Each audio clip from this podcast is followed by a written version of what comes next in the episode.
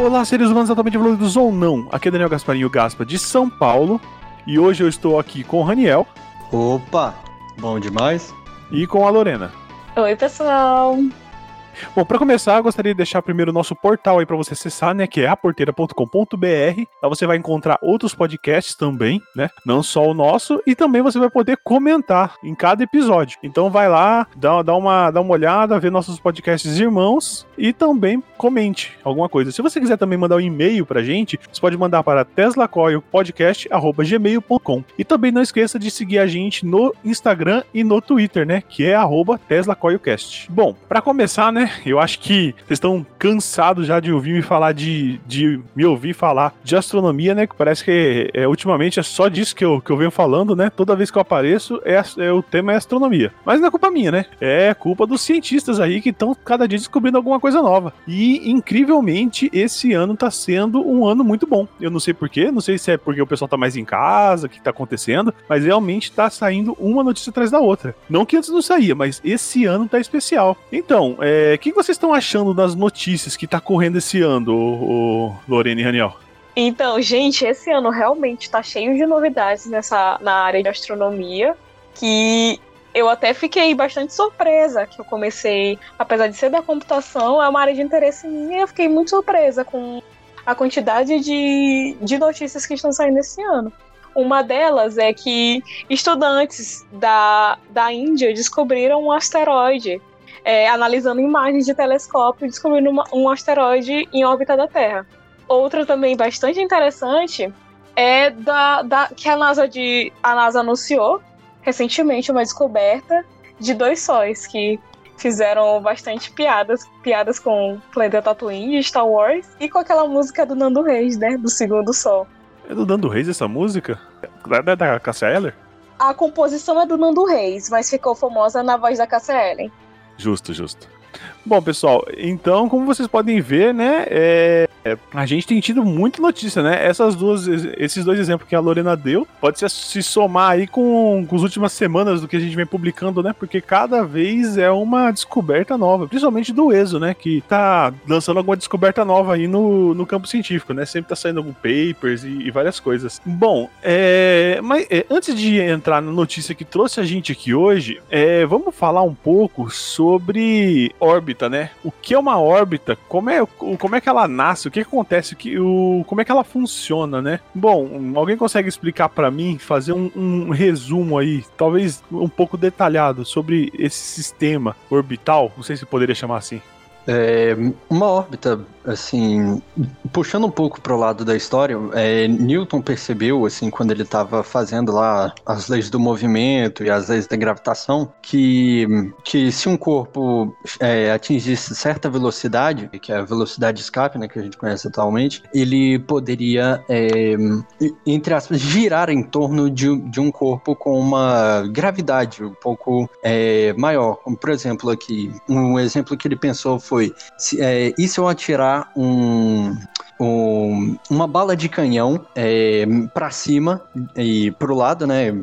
Perpendicular assim à Terra, mais ou menos, e, e com, com uma velocidade tão alta que ela não só é, saia da Terra, mas comece a girar em torno da Terra, assim como a Terra é, gira em torno do Sol, ou como na época estava começando a quebrar esses paradigmas, né? Que a Terra não era o centro do universo e tal. Então eles começavam a pensar pensar que, que força poderia é, regir o universo de tal forma que corpos poderiam entrar em órbita de outros, né? Girar ao redor de outros, assim. É, dizendo mais pro lado do espaço, não bailarinos dançando. Mas dizendo, assim, mais nessa escala mais astronômica e tal, que tava começando a ter um formalismo científico um pouco maior, né? Naquela época, a astronomia, assim, moderna, né? Tava começando a surgir. E ele percebeu que essa, que essa força seria a força da gravidade, né? Que é a força da gravidade igualada com a energia, energia centrífuga, eu sempre confundo, mas acho que é não cinética, cinética, energia cinética. É, então, é, um, ele percebeu que se você iguala a energia é, cinética com a força gravitacional, você consegue ter um corpo ali girando, entre aspas, em um círculo perfeito ao redor do outro. E, e essa basicamente assim era uma a ideia mais revolucionária astronomicamente dizendo, né? Como Newton fez todas as quebrou todos os paradigmas da ciência e da filosofia na sua época, né? Então, é, você acabou explicando, acho que uma, uma das facetas, só que na verdade foi a descoberta, né, do... Seria um, a forma de um cálculo para você definir a, a força que teria que ter para um objeto ser lançado à órbita, né? Mas o, o que, que é uma órbita em si? É, uma órbita basicamente é quando um corpo assim começa a girar ao redor do outro, né? Tem os tipos de órbita, né? Órbita elíptica, órbita, órbita circular, que na época ali eles achavam que, que a órbita de todos os planetas, né, eram só circulares. E chegou Kepler e desmistificou isso. Ele falou que toda órbita, é, como é a primeira lei de Kepler, né? Toda órbita é, tem que ser necessariamente uma elipse, nunca um é, nunca um círculo, por mais que seja quase perfeito, ele tem um achatamento muito leve, ela sempre tem que ser elíptica, né? Entendi, entendi. Mas isso ainda tá muito abstrato. É assim, em, vamos lá, em poucas palavras. Se alguém te perguntasse o que é órbita, como você descreveria? Uma órbita é a trajetória que um corpo percorre, né? Que um corpo, que um corpo faz ao redor do outro, é, sobre influência de alguma força. Geralmente é uma, é uma força grav, é, gravitacional, né? Que a gente mais costuma ver, como os planetas. É, tem uma órbita feita por, é, através de uma força é, centrípeta ou centrífuga ou por energia cinética e tal. Tem vários tipos, assim, tem várias forças que podem agir de certa forma a fazer um corpo entrar em órbita. Eu acho engraçado essa interdisciplinaridade da gente, que, por exemplo, eu sou discente do curso de engenharia e Lady Kepler para mim é um pouquinho diferente para vocês, né? Que a gente usa mais para cálculo de área, coisas mais assim. Ah, olha só. Então, o que vocês veem é praticamente da, da Lady Kepler é algumas aplicações práticas que ela tem para o cálculo de áreas, é isso?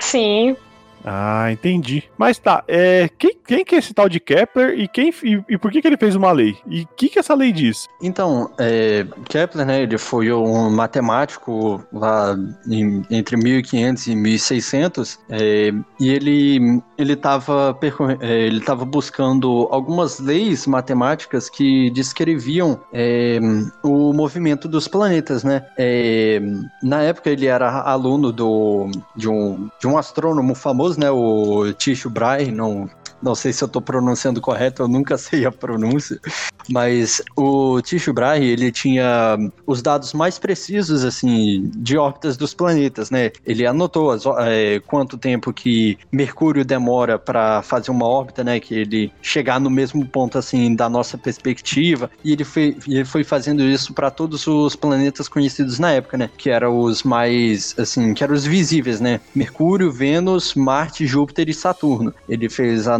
para todos esses para todos esses planetas, né? E, e Kepler ficou muito tempo buscando, né, como ele ele poderia descrever matematicamente alguma uma ele estava buscando, né, uma forma de descrever por que que os planetas faziam esse movimento, né? E primeiro ele fez a primeira lei de Kepler, né, que é que toda órbita é uma elipse, não importa o quão achatada ela é, né? Ela tem que ser necessariamente uma elipse. A segunda lei é que, como é que é? Áreas iguais. É, um planeta percorre áreas iguais em tempos iguais. Isso, perfeito. É que a gente chama de a1 sobre delta T é igual a 2 sobre delta T. É, na engenharia ela tem uma, uma aplicação diferente, né? Mas na física, quando a gente está tratando de movimento planetário, é, a gente usa, usa essa lei para de, determinar o tamanho de órbita, ou quanto tempo uma órbita vai demorar e tal. Tem toda uma relação matemática que é um pouco difícil mostrar aqui agora.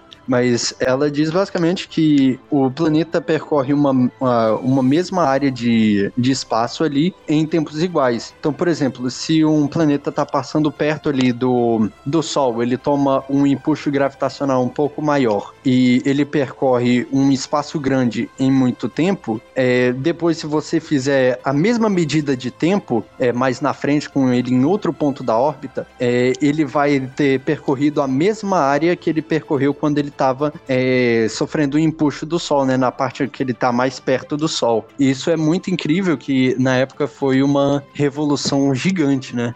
Tem também a terceira lei de Kepler, né? Que ela é, uma, é a lei do, dos períodos, né? Que o período ao quadrado, eu nunca lembro dessas leis. Nossa, minha internet foi cair agora. É, dos, é, são as leis dos, dos períodos, que o coeficiente dos quadrados, dos períodos e o cubo da distância média, ela é igual a uma constante. E é igual para todo e é igual para toda a lei, entendeu? Eu não lembro direito mais ou menos como é que é a fórmula, mas é relacionada à transação do planeta, que isso. isso é equivalente ao tempo que demora a percorrer uma volta inteira ao Sol. Exatamente, você consegue definir mais ou menos quanto tempo, né, o, um planeta consegue fazer uma órbita ao redor do Sol e usando dados de outro planeta. Então você consegue é, fazer essa generalização para qualquer planeta e você consegue descobrir é, quanto demora é, para um planeta percorrer uma órbita em qualquer ponto ou fechar um círculo completo em qualquer ponto. Isso é muito interessante. Ah, entendi. Ah, legal. Então a órbita seria como um, o caminho que o planeta está fazendo, o planeta ou um objeto, né? Ao redor de um, de um, objeto maior, né? Que exerce uma força gravitacional sobre ele, né? Então, e as leis de Kepler aí, elas meio que formalizam de uma forma matemática, né? Que o matemático consiga entender, que provavelmente só o matemático, né? É, mais ou menos. Bom, a órbita, a gente, o Raniel já falou como que pode, assim, acontecer, nascer uma órbita que é você colocar alguma coisa em movimento, né? Que aí a gente já tem várias coisas em órbita hoje, né? A gente tem satélites, a gente tem a estação espacial, tem vários tipos de órbita que a gente conhece, né? Que na, na verdade são aquelas órbitas criadas artificialmente, né? Que é a geossíncrona, a geoestacionária, todos esses sim. tipos de, de órbita que a gente tem, que ficam aí é, vagando pelo nosso céu, né? Mas também é, todo o corpo que está no espaço também tem é, faz uma órbita ao redor de alguma coisa, certo, ô Raniel? Sim, sim. Não existe nada que está parado em, em relação a qualquer, a qualquer outro referencial, como é definido né, pela relatividade de Einstein. Olha só. Mas e essa órbita, o Raniel? É assim, em poucas palavras, como que ela acontece? Uma órbita é, é uma compensação de duas forças. Como a gente aqui está usando mais a força gravitacional e a energia é, cinética, vamos usar ela. É, definindo aqui que a energia cinética é a quantidade de movimento que um corpo tem. Então, por certo. exemplo, Imagine que você tá lá no espaço, tranquilão, e você, você é um astronauta, tá lá no espaço e tal. Você tá apertando é, um parafuso ali na estação espacial, por exemplo. Aí você resolve fazer um experimento. Você joga a chave de fenda é, para frente com sua força. É, inicialmente você vai pensar que ela tá descrevendo uma trajetória reta, né? Tá fazendo uma trajetória retilínea. Mas é porque você lançou ela, ela tá com velocidade x e, portanto, uma energia cinética X. Mas é, você jogou a, a chave de fenda para frente, mas a Terra tá puxando essa chave de fenda para baixo. E, e, essa, e a força com que a, que a Terra tá puxando para baixo é Y. Se você pensar que a força que você jogou a, a, a, a chave de fenda é igual à força que a Terra tá te atraindo, é, você vai ver que o corpo daqui a um tempo ele vai voltar para você ao invés de ele é,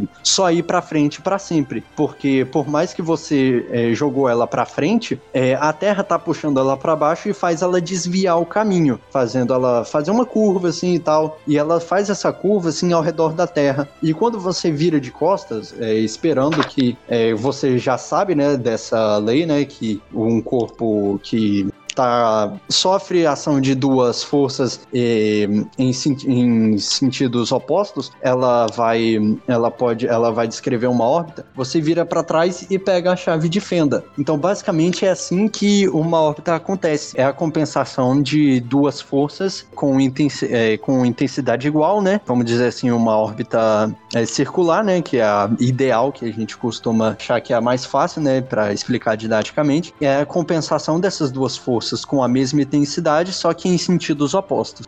Ai, caramba, que força que você tem que ter pra jogar essa chave de fenda e ela fazer uma órbita e voltar na sua mão, né? Aí é outros 500. Boomerang nível hard. Sim. Sim, sim. Então a órbita se dá por quê? Porque tem uma massa de uma densidade bem maior que a massa que está orbitando ela e ela está constantemente. Na verdade, ela não está puxando, né? Você falou meio puxando, né? Mas ela estaria puxando mesmo? Então, é porque, tipo, na época era uma. A gravitação, né, com Newton, quando Newton começou a descrever as órbitas e como. É, e o sentido do porquê elas fazerem. Elas descreverem órbitas, né, é, era, era só uma, um vetor de força normal, com sentido, direção e módulo. Só, só que Einstein deu uma visão totalmente diferente. É uma visão moderna com uma geometria não euclidiana euclidiana. E na época de Newton, eles só usavam geometria euclidiana, que é aquela de, quadra é, de quadrado, círculo e tal. Então, quando você está usando esse tipo de coisa, é muito mais fácil você, você usar só movimentos assim bidimensionais para cima ou para baixo, para esquerda ou para direita, para descrever essas coisas. Então, o sentido de puxar, é, que eu quis dizer, né, como com a geometria euclidiana, é, é mais com é mais um sentido de fazer uma força para mudar o caminho dela ali, no caso da força gravitacional, né?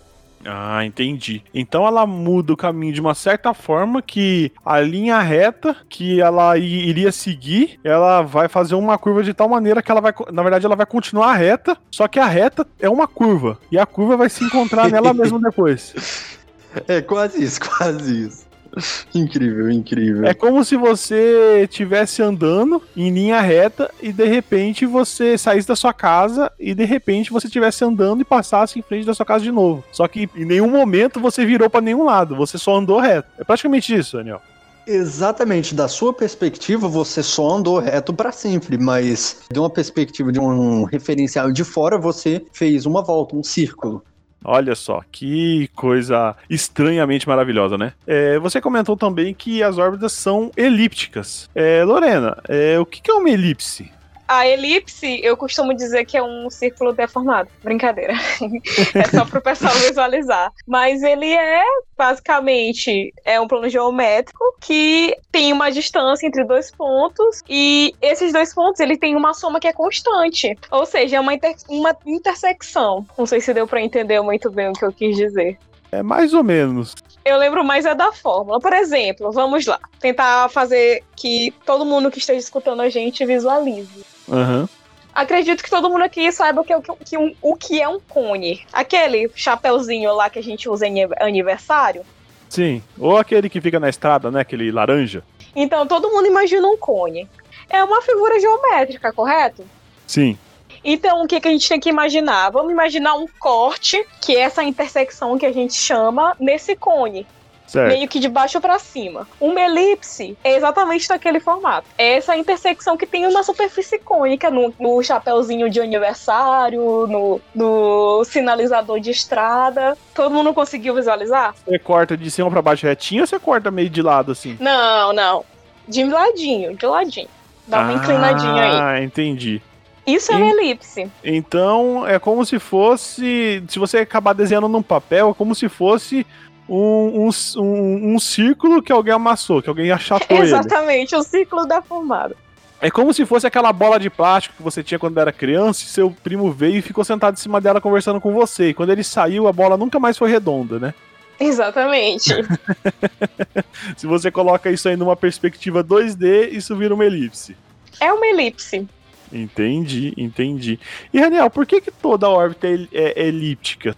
Isso, na verdade, é uma relação matemática, né, que, que eles foram percebendo ao longo do tempo, que todos os planetas, eles têm uma órbita planetária, é, só definindo, é, toda órbita é uma elipse, mas uma órbita planetária. É, uma órbita, por exemplo, um satélite, ele não, ele não descreve uma elipse, porque na hora que os engenheiros estão lá fazendo os cálculos, eles fazem os cálculos ali com a energia cinética totalmente igual à energia, é, à força gravitacional. Então eles conseguem fazer uma órbita perfeita. É, mas, é. Os, mas os planetas, eles não têm isso. Eles não têm um programador que vai lá e coloca ele para faz, fazer uma órbita circular perfeita. Ah, isso acontece porque a energia que o Sol, a força gravitacional que o Sol faz em relação a, aos outros planetas, é, ela é, maior, é um pouquinho maior, tipo aquela coisa de um décimo, de milésimo ali, um pouquinho maior que a energia é, cinética do, dos planetas. Lembrando que a energia cinética aqui é definida como a quantidade de movimento. A gente pode falar, é, falar velocidade seria um pouquinho assim, não fisicamente correto, é muito melhor falar assim, energia cinética para esse tipo de, de objeto. Então, a órbita que seria um círculo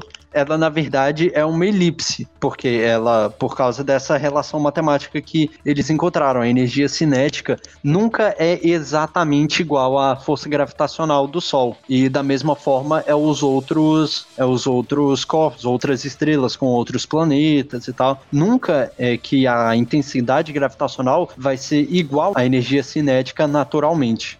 É até engraçado, né? Que eu, por exemplo, eu não sabia disso. Porque a gente aprende algumas relações e aprende a, a aplicar a fórmula. Mas o porquê a gente realmente a gente não costuma muito bem que aprender dentro da escola, né? Tô aprendendo sim, isso sim. agora. O porquê das coisas. Entendi. Então seria que a, a suposta, como você falou, velocidade, né? Que a gente está chamando de da, da, energia cinética, seria maior ou menor que a força gravitacional. Então ele, ele, ele, ele não anda. Então a, a, o planeta ele não anda, né? Ele derrapa. Ele vai Sempre fazendo um, um, drift aí ao redor do Sol, praticamente. Exatamente, exatamente. Olha Perfeito. que coisa linda. Melhor definição impossível. Pois é, fica a dica aí, um Velozes Furiosos Desafio Espaço Olha só, se não já, se não já tiver gravando, né? Pois é. Não, aquela do Tom Cruise fazendo Missão Impossível no na estação espacial é a melhor coisa possível. É, mas ok, não vamos devagar. Bom, então é, a gente falou sobre órbita, a gente falou sobre notícias, né? E vamos juntar essas duas coisas e realmente dizer por que, que a gente chegou aqui hoje, né? Qual que é a notícia da semana aí que a gente ficou impressionado e por que, que a gente tá falando disso? Então, uma notícia assim que a gente buscou, que assim intrigou bastante a gente, né, deixou a gente com muita vontade de fazer esse podcast, é porque foi detectado, né, uma estrela do tipo de, do Sol, né, com um nome técnico assim gigante que nem é nem é possível pronunciar, né, que Ô, ele louco, tem Eu tô lendo ela aqui, ó, é TYC 8998-760-1. É quase um número de telefone. é, é a famosa tique número. Sim, sim, sim. Mas enfim, o interessante dessa estrela é que ela tem dois planetas, né? E esse, esse sistema planetário ele está localizado ali na parte de baixo da constelação do Centauro, próximo ali na constelação do Escorpião, ali um pouco é meio que a junção dos dois ali, um pouco assim do lado. Esse sistema, né? Quando ele foi observado com é, a mais ou menos numa distância de 320 unidades astronômicas, né? Que o Edu sempre fala, né? Que é a distância da Terra até o Sol, né? O ponto mais é, numa linha reta, né? A distância mais próxima do, do da Terra até o Sol numa média, linha né? reta.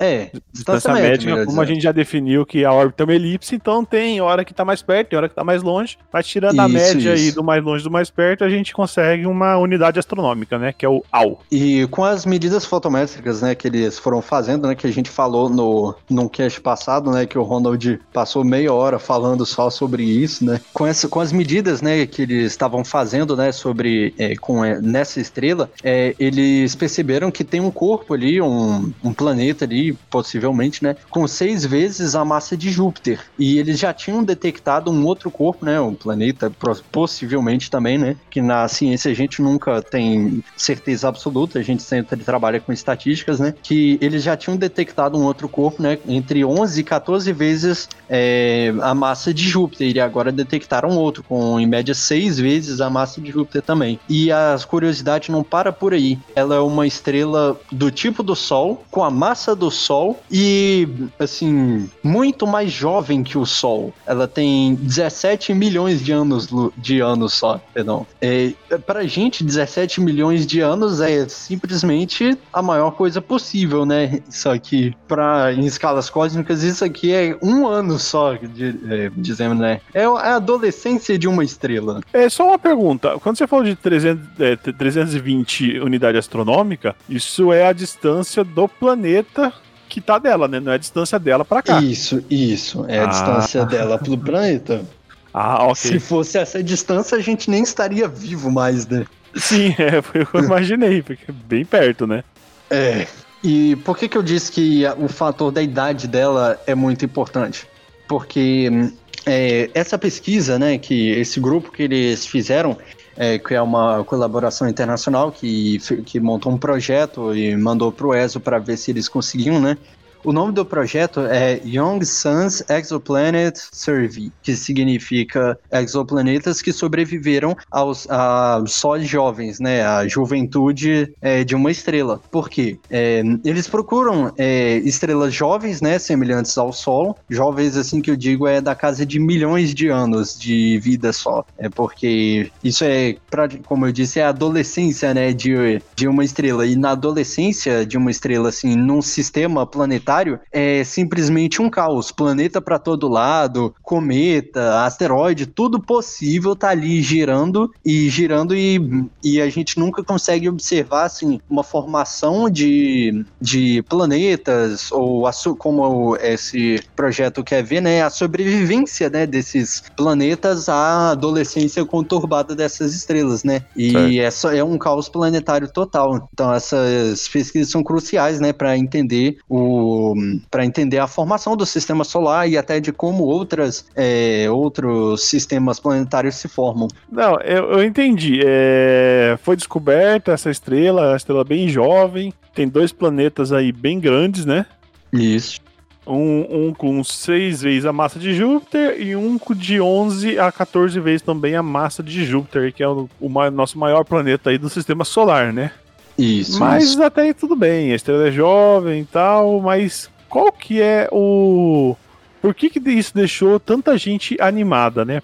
Então, é, eles nunca conseguiram é, fazer uma observação assim direta desse tipo de planeta, nesse tipo de é, perto desse tipo de estrela e muito menos é, nesse tempo, né? Porque, como eu disse, como 17 milhões de anos é a adolescência conturbada ali, é, os planetas eles não conseguem, assim, como o negócio de sobreviver, né? Porque, como é um caos para todo lado, muitos planetas são ejetados para fora desses sistemas, vivem como planetas errantes, né? Que, que vagam o espaço sem uma estrela, assim e tal. Que é outra, que é uma, uma outra coisa assim muito importante, né, é, para o estudo das órbitas, porque, por exemplo, quando a energia cinética é maior do que a energia com, do que a força gravitacional, os planetas saem assim de órbita e, e começam a vagar pelo espaço. Elas não, elas não sentem tanta a,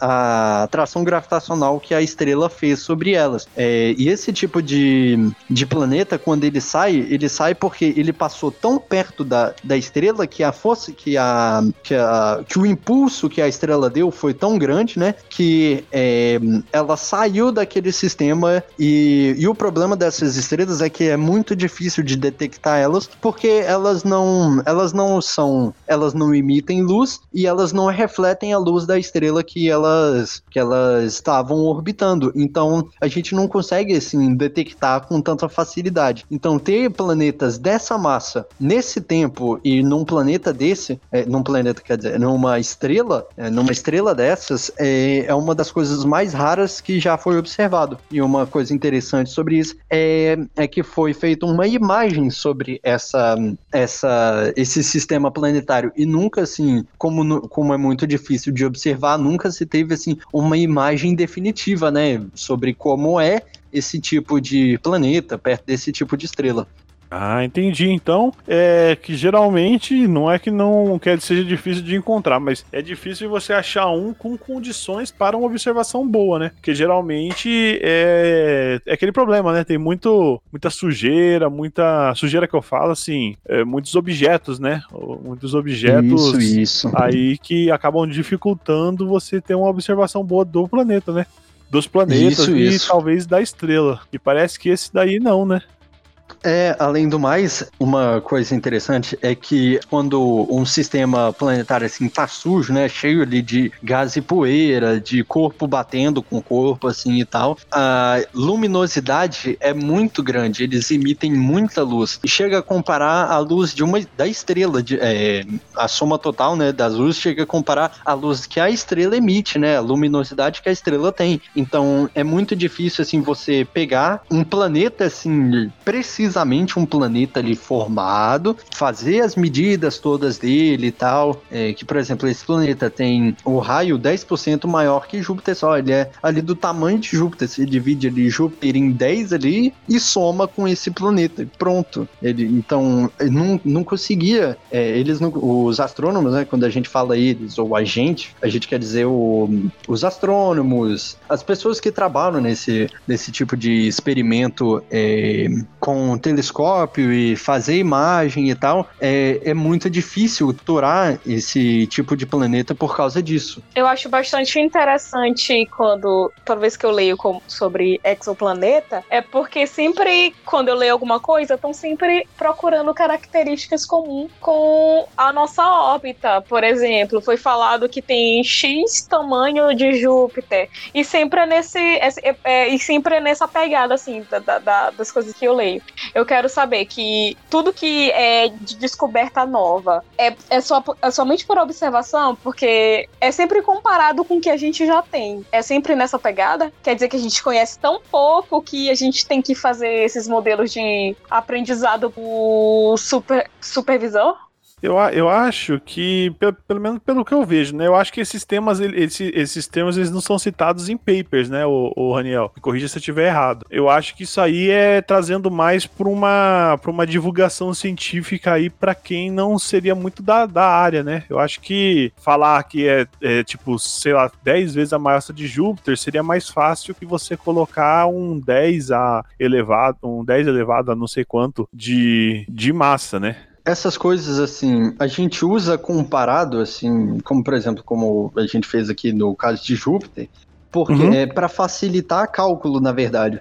Porque, por exemplo, eu estava uhum. até explicando isso para uma amiga minha esses dias. Ah, existe a notação científica, né, que a gente faz, que é, você uhum. transforma aquele número em um número menor. Então, por exemplo, é, vamos supor a velocidade da luz, 300 milhões de quilômetros por hora. Você não vai escrever é, 3 seguido de 9 zeros 500 vezes enquanto você está fazendo lá seus cálculos. Você vai escrever lá 3 vezes 10 elevado a 9, porque 10 elevado a 9 é, é um milhão, um bilhão ali, eu não lembro direito, já, já nem Uhum. É, já não estou aqui anotado, mas você tenta facilitar os cálculos assim para isso. E uma outra e como a gente usa notação científica atribuída a, a um certo a uma, a uma certa variável, como na, no caso da velocidade da luz, a gente coloca c, porque é, não por um motivo especial, porque a letra c tem alguma coisa a ver, mas é só para facilitar. Então, por exemplo, você tá lá escrevendo, você está resolvendo lá suas equações e tal. Então vamos colocar E igual a mc ao quadrado. A energia é igual a massa vezes a velocidade da luz ao quadrado. Você não vai ficar colocando a massa. Vamos colocar a massa do Sol é de 2 vezes 10 elevado a 30 quilogramas. Você não vai escrever 30 zeros e você também não vai escrever mais 9 zeros da velocidade da luz é, ao quadrado. Você só vai colocar ali o m do Sol e o c. Os valores você vai jogar na calculadora calculadora ali e vai achar o resultado, porque valor qualquer calculadora pode te fornecer, mas um significado para aquele valor a calculadora não pode te dar. É você que vai conseguir, você que vai ter que interpretar o que que aquele valor quer significar, o que que aquele valor mostra para você sobre a nossa realidade. Então a gente usa assim essas comparações, como por exemplo, seis massas de Júpiter ali, por exemplo, é só para facilitar ali na hora que a gente está fazendo os cálculos. E também é uma boa jogada de marketing para divulgar da divulgação científica, que é algo assim é, visível aos nossos olhos, porque a gente aprende desde lá do ensino fundamental que Júpiter é o planeta com mais massa do sistema solar. Então, você ter um planeta com seis vezes a massa de Júpiter é você ter seis Júpiteres dentro do seu sistema solar. Então, é, seria uma coisa assim muito é, estranha. Então, é uma coisa que a divulgação científica pegou para conseguir fazer as pessoas é, cativar as pessoas, né, a buscar cada vez mais a astronomia, a ciência também. É isso.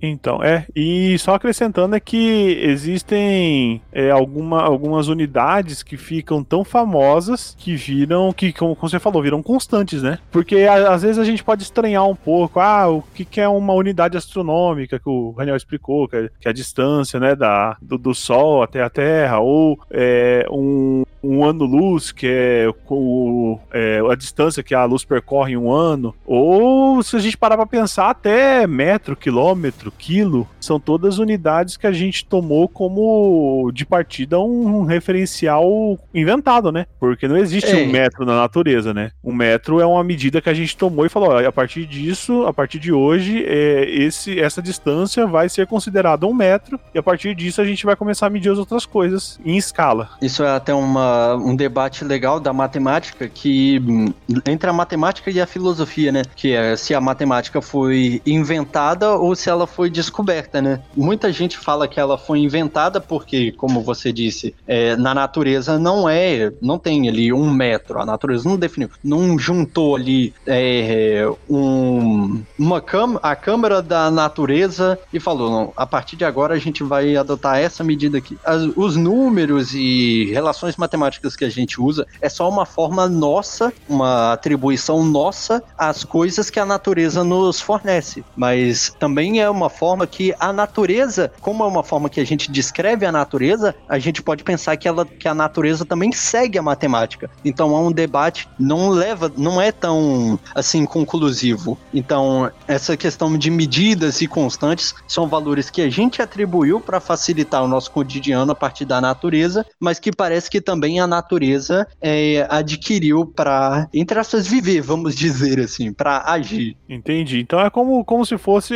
algumas coisas inventadas que a gente usa para descrever a, a algum, é, para a gente ter noção, né, conseguir mensurar as coisas que existem hoje. É Exatamente. Isso? Ah, bem legal, bem legal. Eu acho bem interessante, né? Porque, por exemplo, o que a gente costuma medir, uma das primeiras unidades que a gente aprende são as dezenas, que Sim. é dezena porque temos 10 dedos na, nas mãos, né? Que a gente pega de 5 e pega de 10. Sim. É uma coisa interessante, né? Essa coisa de atribuir val valores a, é, inclusive, eu não sei se eram os gregos, os romanos, antigamente eles, eles contavam o falange dos dedos. Aí a, hum, a, toda a base era diferente. Tem, tem aquela coisa interessante, não sei se vocês conhecem, que a gente é, mede a quantidade de dias pelo, pelos dedos que a gente fecha os punhos, né? E vocês ah, podem ver fechando o punho né? de vocês, sim, que tem um que vai ficar mais elevado que, o, que os outros. É, e esse dia tem mais. E, e, esse, e esse dedo que é atribuído é um mês, que tem mais dias.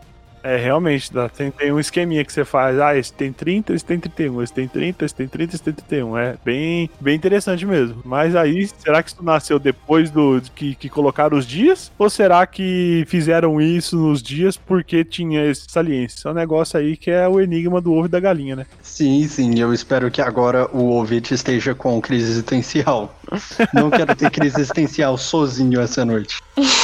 e uma coisa interessante é que uma, como eu disse, né, que a gente atribui os valores da natureza, né, da nossa forma, é a contagem do mês, né, que inicialmente foi feita a partir de uma órbita da Lua, que a Lua é, demorava 29 dias e meio para ir de uma fase a outra e que depois foi descoberto, né, que que é porque que ela faz a rotação, a translação quer dizer ao redor da Terra, e entra na sombra e não entra e é iluminado por sol e tal. Mas é, na época eles já atribuíam assim essa, essa questão da fase, das fases da Lua com os meses e a, e a partir de uma certa quantidade de meses, né, era atribuído às estações do ano e das estações do ano era atribuído um ano fechado, né, ali mais ou menos uma margem de 360, 365 dias. É, que surgiu o ano bissexto daí, né?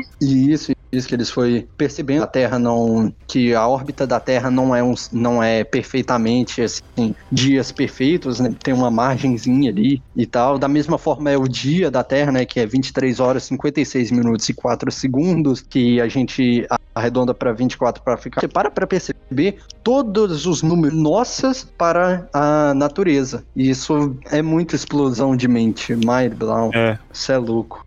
É realmente, realmente. Agora, boa sorte para dormir hoje. Bom, eu acho, eu acho que é isso, né? De cada um tem uma maneira, pode ter uma maneira aí de, de ver a natureza. Isso aí só é um. Tem N pessoas aí, né? N no, no caso, um número grande, né? Um, um, número indefinido de pessoas que, que usaram aí suas próprias fórmulas, seus, suas próprias constantes e, e, chegaram assim os mesmos resultados, porque não tinham acesso a, a pesquisas é, anteriores de outras pessoas, né?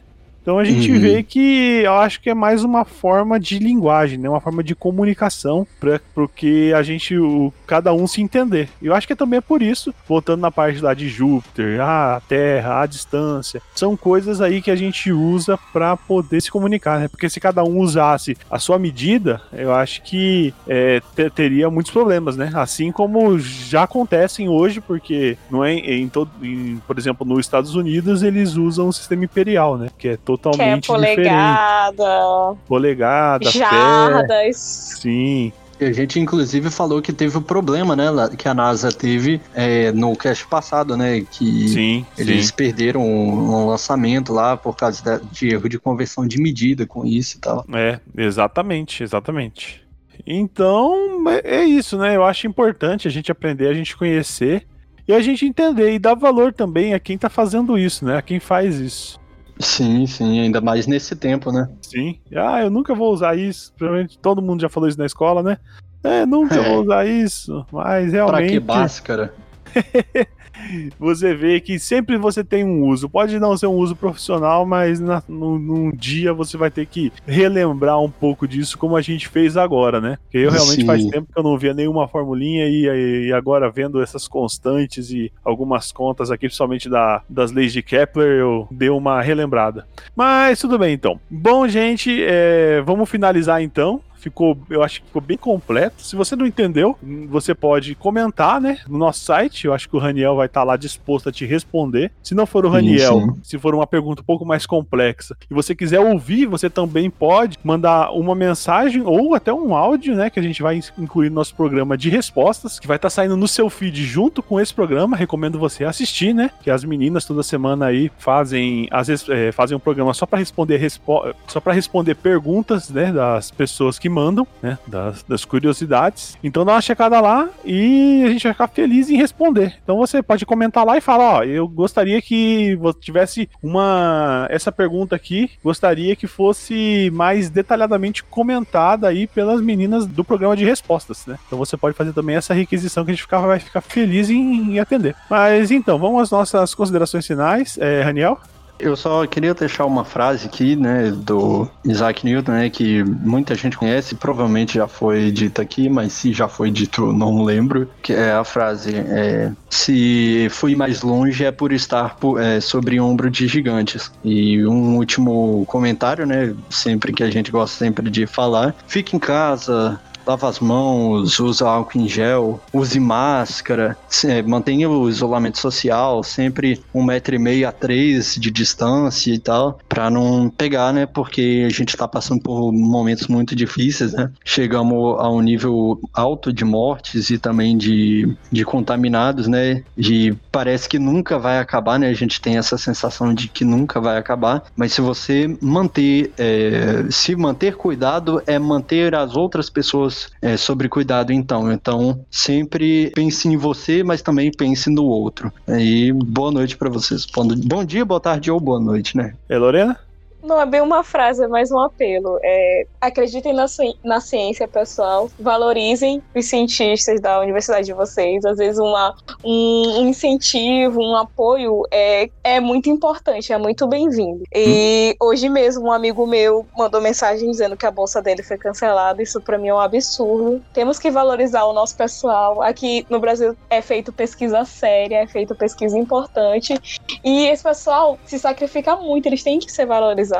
É, realmente. É, tá faltando, tá faltando muita valorização, né? A gente vê aí um grande sucateamento, né, da, da, nossa educação. Não é de hoje, eu acho que todo, todo governo de oposição, ele acusa o governo anterior de ter sucateado a, a educação, mas faz pouco, né, para mudar uhum. o mudar e muitas vezes traz, traz pioras, né, em vez de melhorar. Sim. Então eu acho que agora vai, a gente vai ter eleições, né, para prefeito e, e, vereador e daqui, daqui uns dois anos a gente vai ter de novo para presidente, né? Vamos tentar ver quem quem está disposto realmente a mudar isso, né? Porque realmente é uma área assim extremamente deficitária no nosso país, porque a gente tem tem profissional de qualidade, a gente tem faz ciência de qualidade, tem pessoa, pessoas sérias fazendo isso, só que não, não recebe o valor e nem o investimento devido, né? E acaba que a gente acaba perdendo cientistas, né? Eles acabam é, saindo do país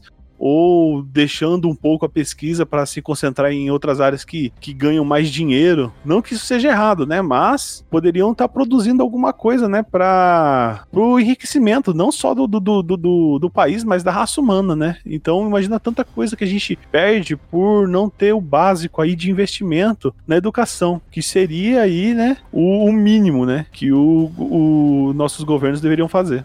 E Sim. também, não só isso, né? O, não só um, um descaso, mas é também um, um, às vezes até uma afronta, né? Que é você desacreditar os cientistas e acabar colocando pseudociências aí na frente de ciências e desacreditando, né? Porque quando a, a descrença parte aí de, de uma parte mais elevada da, da sociedade, que é admirada, que às vezes é uma política, às vezes é uma, uma, uma caça artística ou alguém assim que são admirados e seguidos por muitas pessoas, né? Os influencers isso realmente tem um grande efeito, né? E o que a gente vê hoje em dia é um reflexo muito forte disso, né? Das pessoas acabando querendo desacreditar a, a ciência por motivos pessoais, às vezes motivos pessoais, às vezes motivos políticos, às vezes motivos religiosos, né?